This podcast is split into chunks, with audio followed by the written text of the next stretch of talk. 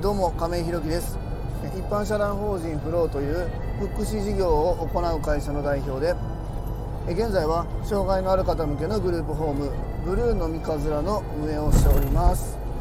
えーと今ですね、えーと、仕事に向かう途中今日夜勤なんですけども今、えーと、収録が12時半ぐらいですかね、えー、今日はお昼の2時からですね次の物件を見に行くためにちょっと早めに行ってね、えー、今日はあのー、2棟目のマンションタイプと戸建てタイプの物件を内覧にしに行こうかなというふうに思っております、えー、今日はビジネスの始め方というテーマでお話ししたいと思います、えー、本題に入る前にお知らせをさせてください、え、現在、えグループホームブルーの三日面では入居者様が4名、え入居予定の体験利用の方が1名、え、ですので空きが1部屋です、え、また体験利用や見学のご予定もいただいております、え、ブルーの三日面の見学ご希望の方ございましたら、え概要欄のリンクをご覧いただきまして公式 LINE 等でご連絡いただきますようよろしくお願いいたします、えあともう一つ皆様にお願いです。現在ブルーの三日面ではボランティアさんを募集しております。そちらも公式 LINE 等でご連絡いただければ幸いです、それでは本題です、え今日はビジネスの始め方というテーマでお話ししたいと思います、えー、今日はめちゃくちゃシンプルな題名になっているんですけどもまああの僕はですね、えー、今年の3月から、えー、障害のある方向けのグループホームを始めたんですけども、まあ、会社自体は、え去年の8月えぐらいにえ設立しましてですね、まあ、そこから1期終えて今2期目という段階なんですけども、まあ、まあ今年が44歳というところで、えー、結構遅咲きでは遅咲き咲いてないかな、えー、遅いスタートにはなるんですけども、まあ、ビジネスというか自分で独り立ちするっていう事業をまあまあ始めましたね。うん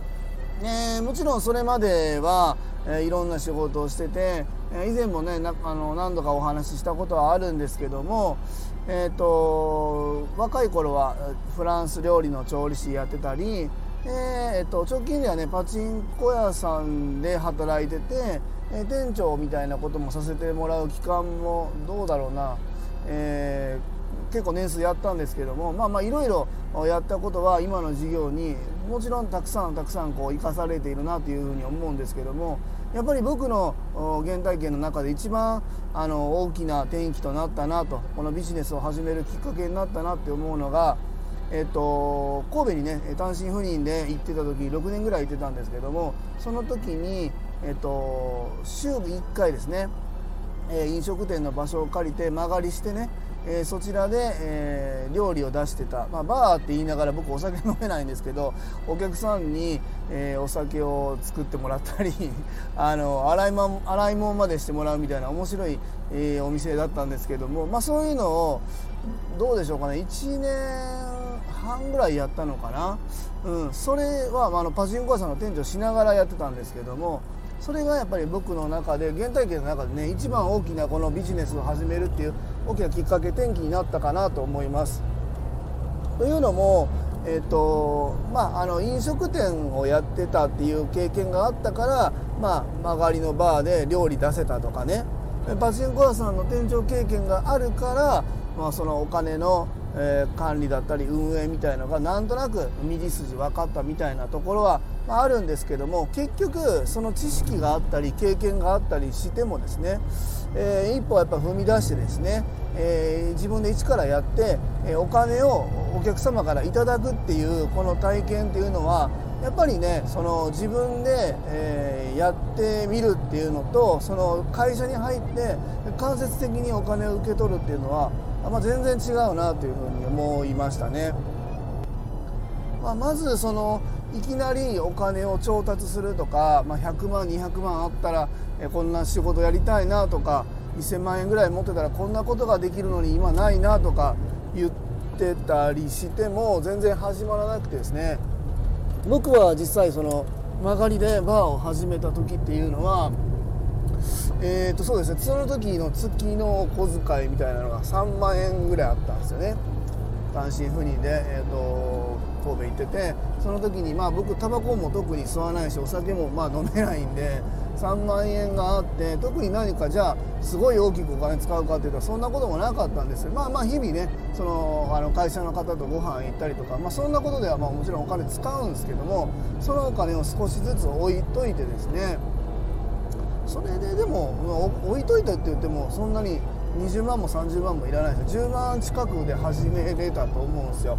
でえっ、ー、と曲がりのそのバーを週1回借りるのに、まあ、頭金みたいなのがなんかわからない。どどうやったかな？ちょっと金額ちゃんと覚えてないんですけどそんな感じでまず入れてえあそれ多分あれかな？2ヶ月分の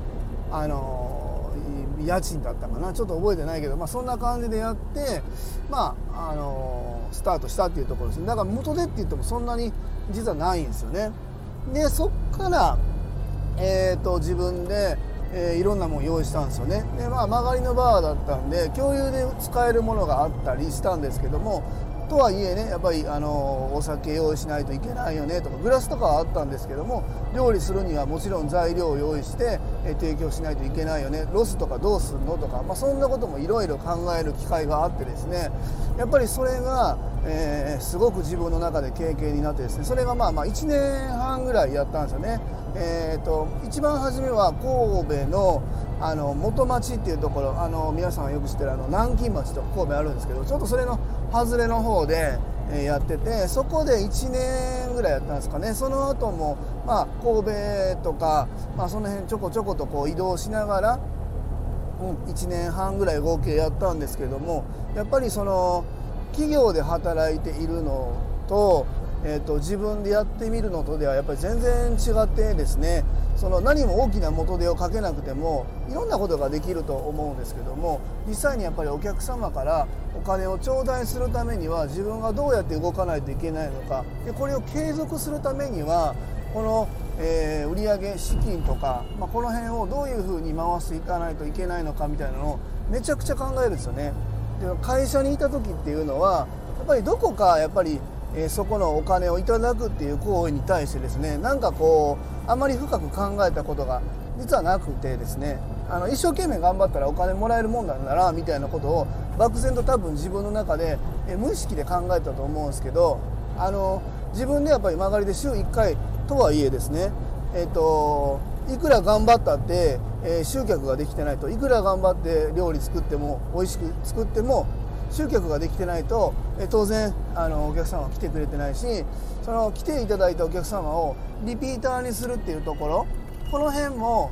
何て言うんだろうな自分で起業するというか自分でお金をもらう行為をするのとしないとでは全然体感が違うなというふうに思いました。であの今ねビジネス始めたいってたくさんいると思うんだけどじゃあ何から始めたらいいか分かんないみたいな人って結構いるんですよね。僕の周りでもなんか自分で会社やりたいんだよねとか言う人も、まあ、いるし、まあ、よくテレビやツイッターとかああいうところでもいるんですけど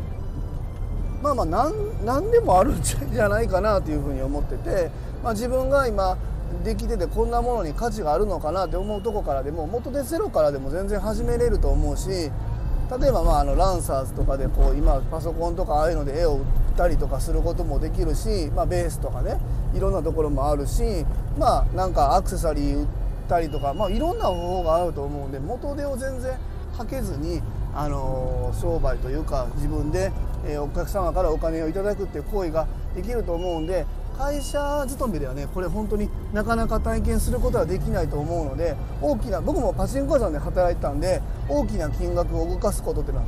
もちろんあったんですよね。あの一番そうですね最後にいたパチンコ屋さんなんかそうですね1日の売り上げが